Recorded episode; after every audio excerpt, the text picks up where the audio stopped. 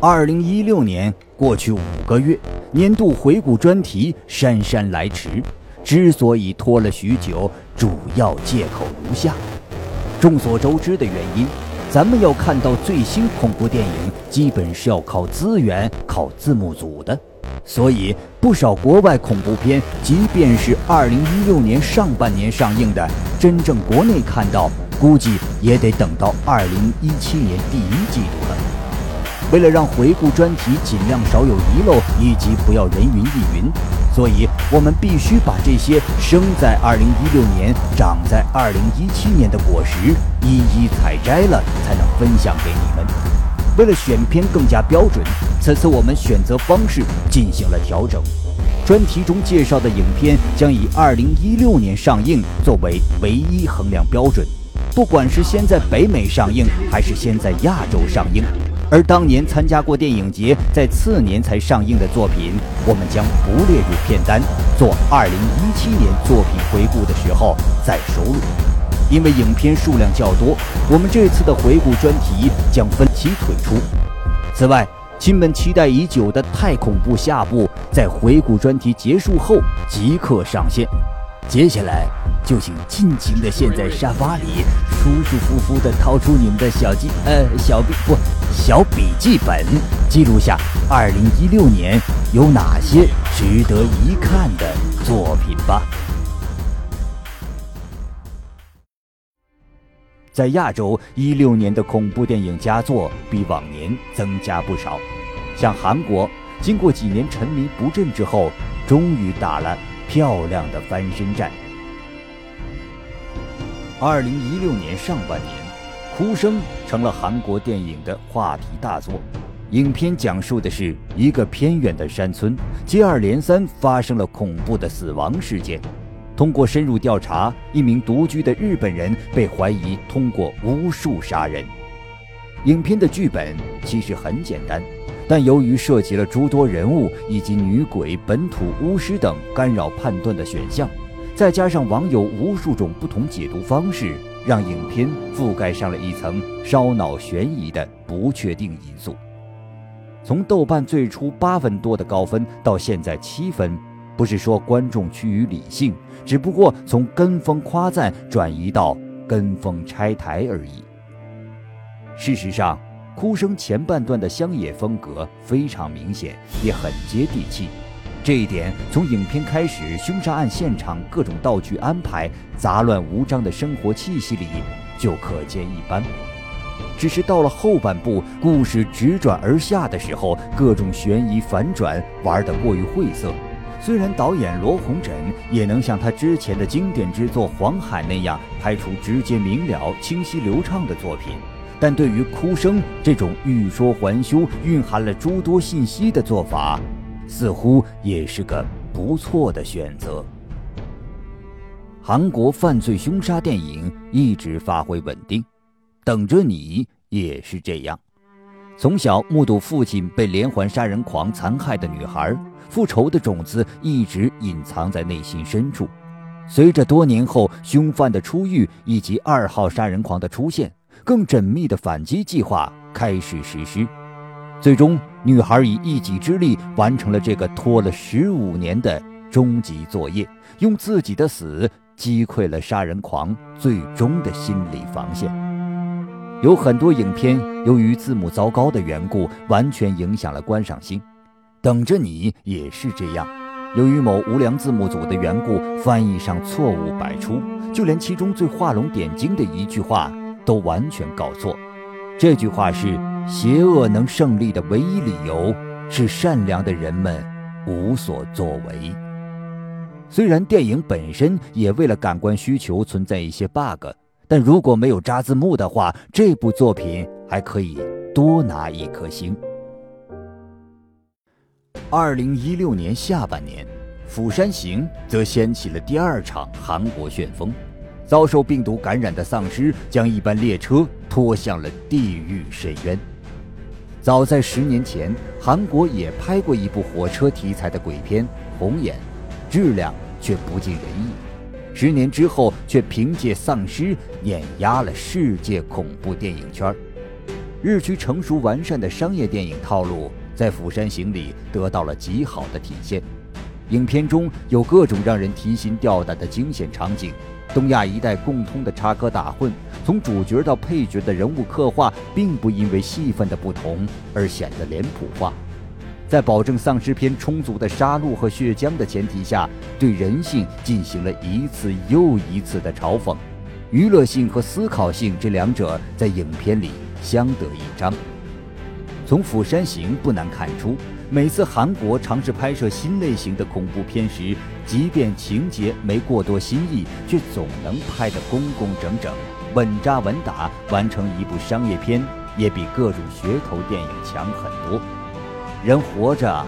就怕认真二字啊！韩国丧尸电影由《釜山行》压阵。常年玩丧尸电影的日本，在一六年也有一部水准不在其下的喜剧恐怖片，请叫我英雄。影片改编自同名畅销漫画，说的是落魄的漫画家助手英雄，在因丧尸病毒而全国沦陷的时刻，一路出逃，误打误撞中，最终突破自我，成为真正的英雄。和以往佛挡杀佛，神挡杀神，一路开挂杀到底，或者团队刷怪，最终幸存的勇者取得真经式的丧尸电影截然不同的是，请叫我英雄中的男主角一直找不到状态。毕竟，一个在现实社会中卑微懦弱许久的人，是不会那么轻易转变的。影片中，英雄在好几次危难关头都掉链子，总是离小宇宙爆发差那么一点点。本该在关键时刻套路式成长，却最终沦落被人群殴的无语桥段，只叫人摇头怒其不争。最搞笑也是最写实的一幕，就是他躲在更衣柜里，幻想了 N 遍杀出重围，却惨遭失败的情节。反倒是这些男主在影片中反常的举动，显得更加真实。毕竟，人的脱胎换骨不是一朝一夕的事儿。中国老娘们儿连个淘宝都戒不掉，还说个解宝啊？请叫我英雄中折射日本当今社会高压力的各种奇葩造型的丧尸也是亮点不断，几乎每一个有着独立镜头的丧尸都令人过目不忘。影片的高潮部分自然是男主角在蛰伏已久觉醒之后，一口气群批丧尸的戏份。观众期待已久的血浆大戏，终于随着憋屈的男主在这一刻尽情释放。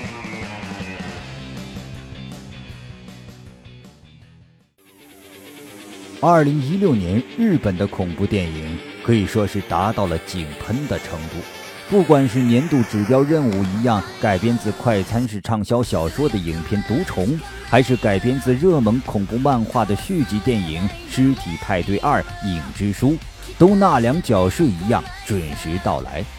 虽然说这类影片口碑都不咋地，但依旧还是会有粉丝向观众趋之若鹜。像从漫画到电视剧，再到精华版电影的《彼岸岛》，即便被人骂得狗血淋头，但是看看公主和各种邪鬼的造型，图的一乐也就够了，没必要上纲上线。而像根据暴力美学漫画家丸尾莫广代表作《少女春》改编的电影，虽然铁定会被原著粉丝群喷，至少影片诡异的 B 级感以及基调和剧情都已经努力还原中了。改编自畅销漫画的《火星异种》，讲述了在未来世界，人类组织了一支社会低阶层代表队来到火星进行特殊任务，却遭遇了变异的蟑螂人大军的袭击。为了对抗，人类军团也依靠注射特殊药剂，化身昆虫人进行反击。影片在暴力美学专业户三池崇史的指导下，既保持了原作中精彩的打斗场面，又充满了谜样的萌点。更何况还有超级豪华的卡司阵容，伊藤英明、山下智久、小栗旬、山田孝之等人的出现就已经够迷妹们舔屏了。也许有人觉得，召集一批有颜值的演技派演员放在这种特效片里实在浪费。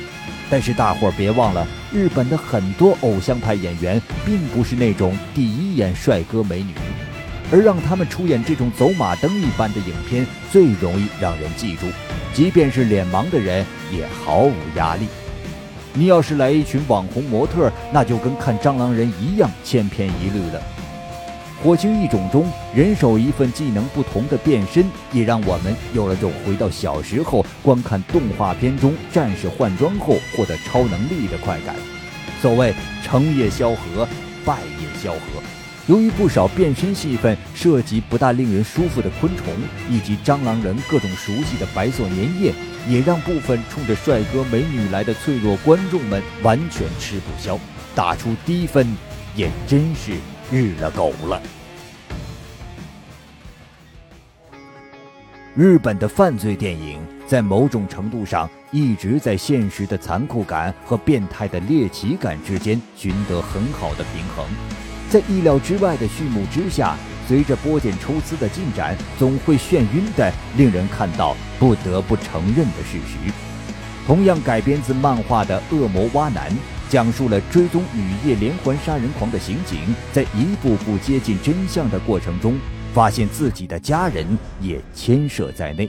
而戴着蛙男面具的凶犯开始将他玩弄于股掌之中。在这类影片中。观众入戏越深，就会对相应的逻辑和推理要求越高。毕竟这是一个代入式的体验，和纯粹吹毛求疵无关。不得不说，在《恶魔蛙男》精彩的剧情之间，特别是后半段有着令人出戏的环节，这不能不说是一种遗憾。所谓瑕不掩瑜，整体上《恶魔蛙男》在长达两个多小时的时间里，全程保持较稳定的发挥。在漫改作品中的正统类别里，属于上乘之作，也实属不易。此外，值得一提的是，大帅哥欺负木聪在影片中不惜自毁形象扮演的凶手角色非常敬业，心疼迷妹一秒钟。靠着鸡皮疙瘩系列走红的导演三木康一郎改编执导了恐怖小说家三津田信三的同名小说《窥视之谋》。影片重拾了日本拿手的怪谈、民俗、诅咒、杀人混杂的题材，讲述一名从事电视新闻的妹子在拍摄一起离奇死亡案件之后，发现被害人死于神秘的诅咒术。为了揭开这个谜团，妹子和男友开始寻找一个被淹没的村庄，并发现幕后惨绝人寰的真相。三津田信三的不少作品都在一环扣一环的渐进式解密中，将黑暗的答案以及反团圆式的结局呈现给读者。电影版虽然有了不少改动，却依旧是个不错的佳作。三木康一郎也保持了鸡皮疙瘩系列的风格。不过呢，现在日本恐怖电影界习惯让人气旺的年轻演员来负责主角重任。某种程度上，演技的局限性影响了影片的分数，但就事论事而言，《窥视之谋》依旧是部不容错过的作品。时隔十年，恐怖大师黑泽清回归，再度执导惊悚影片《毛骨悚然》，这是一部改编自获得第十五届日本悬疑文学奖新人奖的同名小说。讲述了因意外转行做大学犯罪心理学教授的男主角，为了让生活步入正轨，和妻子搬家开始新生活。住在隔壁的怪异邻居则开始慢慢进入他们的生活圈。随着对一件陈年失踪案展开调查，这位前刑警发现和他有关的人都开始失踪，并被黑暗吞噬，而自己也落入了一个令人不安的圈套。西岛秀俊、竹内结子、香川照之等实力演技派的加入，让这部影片增加了极大的看点。当然，黑泽清招牌式的光影术和冷色调依旧让人沉迷。而过于考究推理元素的人，则一定要求导演说清楚所有细节，哪怕有半毛钱的地方没说清，也直接差评。拜托，这不是黑泽清的问题好吗，亲？原作里面就是这样的。你指责黑泽清不懂推理，就跟怪罪贾木许不懂爆米花电影一样苛刻。如果抛开影片质量而言，二零一六年日本恐怖片的话题大作，当之无愧是《贞子大战伽椰子。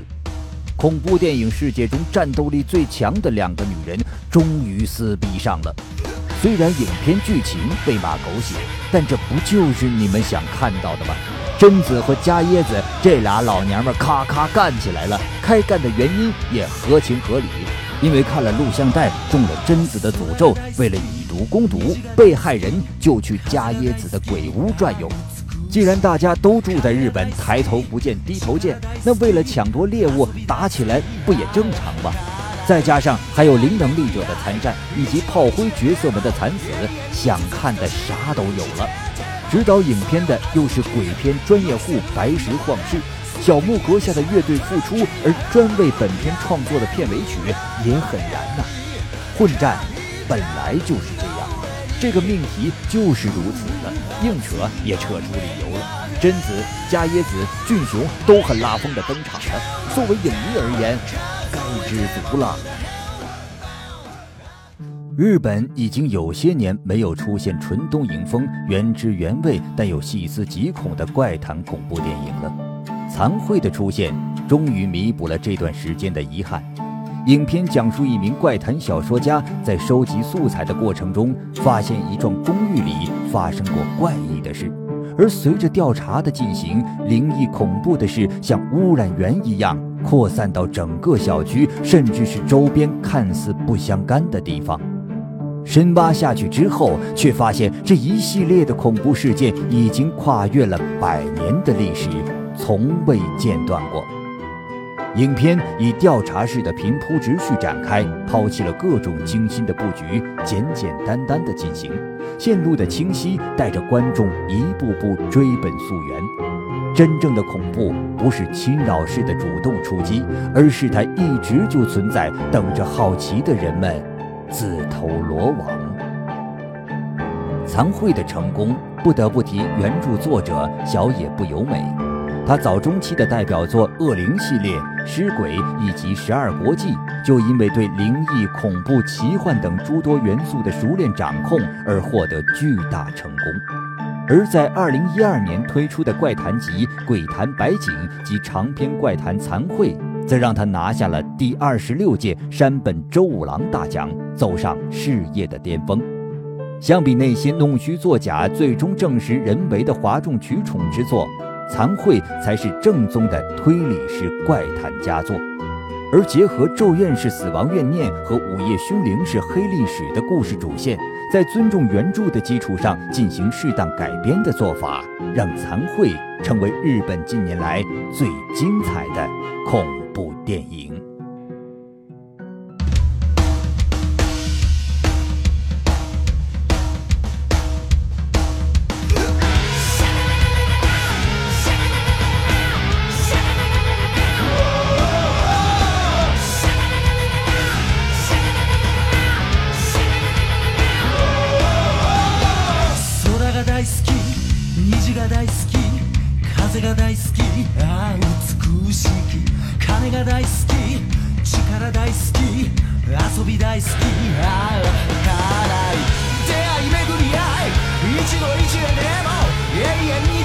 是